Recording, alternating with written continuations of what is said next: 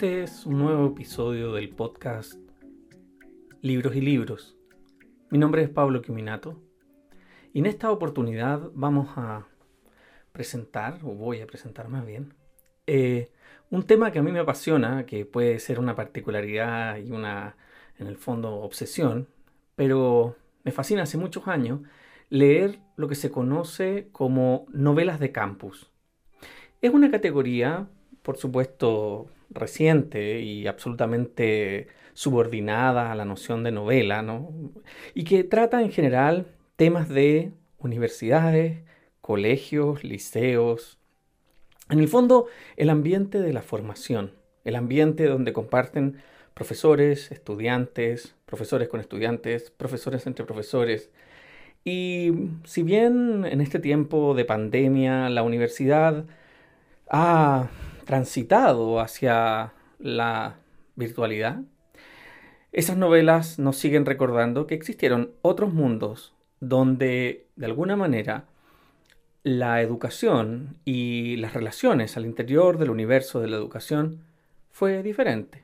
Por supuesto que todos tenemos la esperanza de volver a tener clases como eran antes, pero no puedo no eh, hacer presente en este podcast sobre libros que existe una infinita, por supuesto estoy exagerando, cantidad de novelas que tratan sobre este tema, ¿no? Universidades, y por eso se llaman novelas de campus, ¿ya? En inglés es donde en general se desarrolla eh, este concepto, no el género, porque el género lo encontramos en, distintas, en distintos idiomas, evidentemente, pero donde se empezó como ahí a generar un nicho que es muy interesante, como siempre, de analizar. Bueno, Hace años que cultivo la lectura de novelas de campus. Sé que suena redundante para un profesor, pero bueno, seguramente hay cocineros que les gusta leer novelas de cocina, donde hay temas de cocina, y así como policías que leen género policial, no lo sé. Son novelas que surgen, evidentemente, como un subgénero. Comparten un contexto y una trama propia de la vida en un campus universitario fabulaciones sobre la vida de los académicos, los funcionarios, los estudiantes, juntos o separados, como decía. Un ejemplo emblemático, y como ustedes saben, a mí me gusta hacer esta especie como de lluvias de títulos para que así ustedes puedan después elegir, buscar, es un clásico recuperado recientemente, hace algunos años atrás, em, en el contexto hispanoamericano, porque es un clásico en lengua inglesa, y fue un superventas la novela Stoner de John Williams, que fue recientemente en Latinoamérica distribuido por Fiordo, pero existen otras ediciones y también se puede encontrar en electrónico. John Williams vivió entre 1922 y 1994. En general, para nosotros desde Hispanoamérica no era un escritor muy relevante hasta que de pronto, en el año aproximadamente 2000, 2010, 2011, eh, se reeditó en España este clásico, Stoner. Originalmente es una novela que se publicó en los 60, 1965 aproximadamente, y resurge con furor en el siglo XXI. Tal vez justamente no sabíamos lo que venía y por eso mismo esa novela que parece recordar tiempos antiguos y las maneras antiguas en cómo se articulaban los campos universitarios se volvió de antemano la predicción de un mundo que de alguna manera estamos perdiendo, o que al menos nunca más del mismo modo como fueron antes de la llegada de la virtualidad total en la que nos encontramos. Como les decía, eh, no es muy relevante definir cuándo comienza como género, ¿no? porque en el fondo, mal que mal, los diálogos de Platón algo anticipan del devenir de estudiantes y profesores. Si los ajustamos al género de la novela moderna, son cientos los casos de novelas que tratan el tema. Pero si es preciso ordenar o sistematizar este conjunto, se puede separar en aquellas que cuentan historias de académicos, como Stoner, de las que se centran solo en estudiantes y aquellas que los combinan. Dejaré para otra entrega aquellas que se centran en los discípulos, en los estudiantes, eh, para comenzar este programa con, con solamente estas que se enfocan desde los profesores, en que efectivamente, por cierto, es un tópico y hay cientos, eh, digamos, de novelas y es complejo separarlas. No creo que haya un subgénero así como específico para estudiantes, profesores, pero creo que es una manera de emprender, de alguna forma, la estantería de la novela de campus, que por cierto no es menor. En el caso de Stoner ha recibido enormes comentarios y especiales en revistas literarias y en especiales de los medios, porque ah, tocó muy profundamente eh, el año 2016-17 por ahí, ¿no? cuando empezó a hacer un superventas también en español. Es la historia de un profesor que desde su lecho de muerte cuenta, entre comillas, lo que lo llevó a salir de la universidad de una manera muy triste, muy compleja, pero contada con un realismo que por momentos llega a ser emocionante. Realmente, si tienen la oportunidad de leerlo, no, no se la pierdan porque vale la pena. Así como Stoner, recientemente, digamos, en el fondo, estoy pensando recientemente porque fue publicada recientemente, quiero celebrar un novelón, como me gusta llamarlas a mí, que son estos tremendos volúmenes de texto. Los americanos, el mercado americano del libro es muy fanático de este tipo de grandes novelas, ¿ya? Y en ese sentido, eh, quizás hay que rescatar una autora joven que se llama Donna Tart, que publica una novela que se llama El Secreto. Salió publicado en español el 2014 Em, donde la escritora estadounidense describe la vida de un grupo de estudiantes de pregrado, quienes paulatinamente convergen, digamos, su experiencia, su relación en un policial que es fascinante.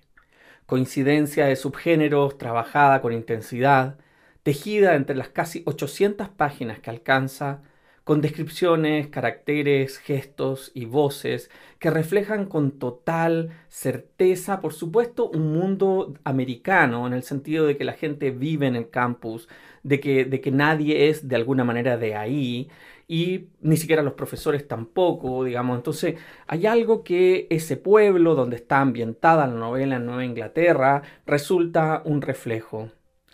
Eh, además, ella hace una especie de gesto respecto de estas clásicas novelas de campus inglesas o americanas, en las cuales uno reconstruye de alguna manera lo que se llama las universidades de, ladrillo recubierto de hiedra, de donde viene la noción de Ivy League, ¿no? de estas ligas de universidades de ladrillo y hiedra que sube por las murallas.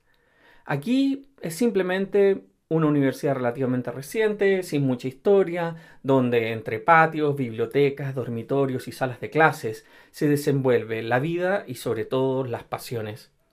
Una particular clase de griego antiguo con pocos alumnos, los que, motivados sin querer por un excéntrico maestro, con el anhelo de ir a las fuentes, es decir, de vivir ¿no? Eh, giros dionisíacos de la enseñanza, de la literatura, cruzan los límites de su propia cultura, así como los de lo permitido. Con estas dos novelas quiero hacer pequeño, un pequeño salto para recordar una frase de Wisława Szymborska, la poeta que ganó el premio Nobel, y decir una frase de un pequeño artículo que ella escribe. Ella no escribe novelas, ella es una poeta en general, pero escribe textos eh, no, de no ficción y en uno de esos textos de no ficción que se llama Lecturas no obligatorias, que fue publicado por Weathers recientemente, el 2016, Virlava Simborska escribe una nota titulada Profesores despistados. Y me gusta intercalar este tipo de cosas porque permite recomendar textos de no ficción en el marco de un programa dedicado a la ficción. Y eh, comentarles es lo que dice ella. Dice, señala que las anécdotas sobre los grandes las grandes las grandes personalidades son una lectura reconfortante, ¿no? En el sentido que los profesores despistados siempre permiten, digamos, interesantes anécdotas. Y aunque las novelas de campus no tratan siempre de profesores reales, atentos o confundidos, y menos de estudiantes de carne y hueso, sí forman parte de la tradición del exemplum, es decir, del ejemplo, de cómo con el ejemplo de estas personalidades perdón, crecemos. Son en el fondo fábulas moralizantes para un mundo que aún tiene mucho que aprender de la ficción. Así, esta segunda, digamos, eh, giro que quisiera darle a este, a este programa, pone en pie la otra orilla, la de los estudiantes, en el caso de la obra de Tart, a diferencia de la de Stoner, donde en general está centrada básicamente en las intrigas entre profesores. Insisto, son cientos las novelas con este adjetivo, campus. Estas son solo algunas ah, recomendaciones no una taxonomía exhaustiva por dónde empezar. Yo solo tomo el tema porque me parece que es una maravillosa manera de entrar, digamos, en un subgénero que, tiene ciertas características y que si realmente eh, engancha al lector puede resultar muy provechoso. Quiero, digamos, al mismo tiempo decir que así como Stoner y eh, El secreto de Donna Tartt resultan fascinantes. Hay una, un par de novelas que, de a poco seguramente irán apareciendo, que cuando uno nombra las novelas de campus y de universidad te dicen, ah, pero existe una antigua que tú tendrías que leer. Siempre va a pasar eso, ¿no? Eso siempre ocurre cuando uno está fascinado con el tema, siempre llega alguien a decirte, pero no has leído esto, ¿no? Entonces, simplemente les dejo mm, eh, como una parte eh, un hermoso texto de un gran escritor del siglo XX, de finales del siglo XIX, comienzo del siglo XX, pero básicamente su obra se publica en el siglo XX, que es Stefan Zweig, que vive entre 1881 y 1942, cuya obra Confusión de Sentimientos trata de una interesante relación entre profesores y alumnos, y fue originalmente publicada en 1926. Presenta con elegancia psicológica la pasión por el saber como reflejo de la transferencia profunda de un profesor y un destacado joven estudiante, quien solo cuando llegue a la posición de su maestro logrará comprender lo que ambos vivieron mucho tiempo antes. Se los dejo ahí, solamente está la versión publicada en acantilado, y por supuesto, en esa colección fantástica que Acantilado ha publicado de las obras de Stefan Zweig, es una novela, una novela, es una novela muy breve, vale la pena, vale mucho la pena leerla porque realmente Zweig tiene esa capacidad de construir los personajes, la tensión, eh, sobre todo una subjetividad en la cual gran parte de lo que las relaciones implican no se puede decir, ¿no? Y eso para el mundo en que vivimos, en que, digamos, de alguna manera estamos del otro lado de eso, vale la pena. Por último, pasando de nuevo al ámbito de los profesores, quisiera referirme em, a si nos gustó Stoner, si gustó El secreto de Donatart, si te gustó Una confusión de sentimientos, tienes que leer sin duda una de las más grandes obras del género de la novela de campus. Se trata de la novela de Vladimir Nabokov, Pálido Fuego. Nabokov vive entre 1899 y 1977. Esta novela es difícil de encontrar en español porque básicamente se publicó en anagrama por los años 2000, por supuesto se publicó mucho antes, pero la última publicación fue en anagrama el 2009, entonces es una novela que a veces es difícil de encontrar, pero en algunas plataformas de compra en línea tal vez se puede encontrar y si no, encárguenlo en su librería. Fue publicada inicialmente en 1962 y ofrece todo un sistema de secciones que combinan distintos géneros comparte mucho con la afamada novela que Julio Cortázar publicará un año después, en 1963, Rayuela, ofreciendo la posibilidad de al menos tres formas de lectura. La novela de Nabokov es anterior a Julio Cortázar. No quiero decir quién es primero, quién es después, o si quién podría, digamos, sugerir una especie como de plagio. Simplemente quiero decir que si tenemos que dar ejemplos de novelas que se pueden leer estructuralmente a través de seguir distintos recorridos, Pálido Fuego es simplemente fascinante. La novela está contada por un profesor visitante, es decir, un profesor que ha ido de visita a otra universidad a pasar su semestre sabático y que coincidentemente es vecino de otro académico, quien además es un afamado poeta. La novela se estructura con una introducción que expone el orden. Dice, primero, hay un poema de casi mil versos, del que el narrador logró hacerse justo en el momento de la muerte del poeta. Es decir, este profesor visitante conoce a su vecino y se hace de este poema que, este, que el, el vecino poeta estaba escribiendo ya vamos a ver cómo, cómo se hace del poema, no, no, no, voy, a, no voy a romper, digamos, la, la trama de la novela solo por explicarla. Pero ya vamos a saber cómo lo hace. Luego, la misma novela, que en realidad no existe en el sentido tradicional de una narración novelada, lo hace, se nos hace presente al lector a través de fichas de lectura que el profesor visitante propone cada cierta cantidad de versos por medio de una delicada y aguda explicación y exégesis del texto poético. Me explico. Ustedes conocen las fichas de estos cartones que se usaban antiguamente, aún algunos nos gustan usarlo, para hacer fichas bibliográficas. Y lo que él hace es ir analizando cada cierta cantidad de versos y explicándonos, y con esos versos explica lo que va ocurriendo en la novela. Es muy sutil el trabajo que hace Nabokov, es realmente fascinante.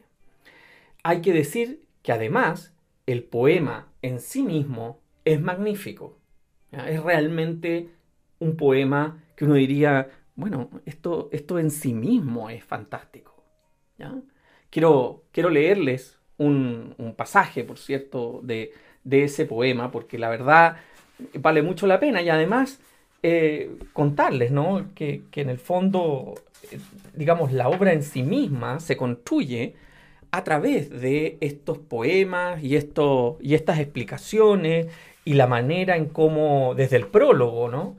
el, el poeta, entre comillas, no el poeta, sino que el poema que ha sido robado por el otro académico, le permite al académico contar la historia. Voy a leer primero una estrofa del poema porque es simplemente muy loco como, está hecha la novela. Es decir, la novela tiene una parte poética, después unas fichas de lectura y así es como se va construyendo. Uno podría leer o el poema o la novela o las fichas y luego el poema y así. Escribe Nabokov. Canto primero. Yo era la sombra del picotero asesinado por el falaz azul de la ventana, era la mancha de plumón ceniza y vivía, volaba siempre en el cielo reflejado. Y desde adentro también me duplicaba yo mismo, mi lámpara, la manzana en un plato, corriendo la cortina, el vidrio oscuro, suspendida los muebles en la hierba, y qué delicia cuando una nevada ese atisbo de césped ocultaba y entonces silla y cama se posaban justo en la nieve, fuera, en la tierra de cristal. Ese es el comienzo del poema, ¿no? Y, por cierto es un poema que ocupa un buen tercio, digamos, de la novela. Y luego viene eh, el análisis poético a través de estas fichas que, la sección en sí misma se llama comentarios, ¿no? Y entonces las fichas comienzan así. Va a analizar del verso 1 al 4. Yo era la sombra del picotero asesinado. O sea, piensen, es realmente una estructura fascinante. En esos primeros versos, dice Nabokov, la imagen se refiere evidentemente a un pájaro que se estrella en pleno vuelo contra la superficie externa de un vidrio donde un cielo reflejado, con su color apenas más oscuro y una nube apenas más lenta de la ilusión del espacio continuo. Podemos imaginarnos a John Shade, al comienzo de su adolescencia, un muchachito de un físico sin atractivo, pero por otra parte admirablemente desarrollado, que experimenta el primer choque escatológico cuando con dedos incrédulos recoge del césped el cuerpo ovoide y compacto y contempla las rayas rojo cera que adornan esas alas gris marrón y las graciosas plumas de la cola con la punta amarilla, brillante como pintura fresca. Cuando tuve la suerte de ser vecino de Shade durante el último año de su vida en las idílicas colinas de New Way, véase prólogo, Solía ver esos pájaros particulares alimentándose alegremente de las bayas azul pastel de los enebros que crecían en la esquina de su casa. Véase también versos 181-182. De este modo, eh, Nabokov te va haciendo permanentemente tomar conciencia de la que la novela podría leerse de distintas maneras. Es una recomendación que realmente la hago de todo corazón consíganla en su biblioteca, en alguna descarga, traten de dar con ella porque efectivamente cambia completamente eso que uno creía que en el mundo hispanoamericano comenzaba con Rayuela de Julio Cortázar, estas novelas que se pueden leer con instrucciones de distintos lados. El talento del escritor de Lolita, Vladimir Nabokov, se manifiesta así en su capacidad de pasar del género lírico a la novela, pero que se mezcla también con el ensayo, con la interpretación literaria, en un tejido prolijo. Así es posible leer primero el poema y luego las fichas de lectura, solo las fichas de lectura por medio de la explicación a cada verso del poema, o por cierto, leer el libro en el orden inicial, primero la introducción o prólogo, el poema y luego las fichas. Estas son algunas, y hay muchas novelas más que son y que pertenecen a las novelas de campus que podríamos revisar en este programa Libros y Libros. Soy Pablo Quiminato, les agradezco por escucharme. Nos vemos hasta una nueva oportunidad.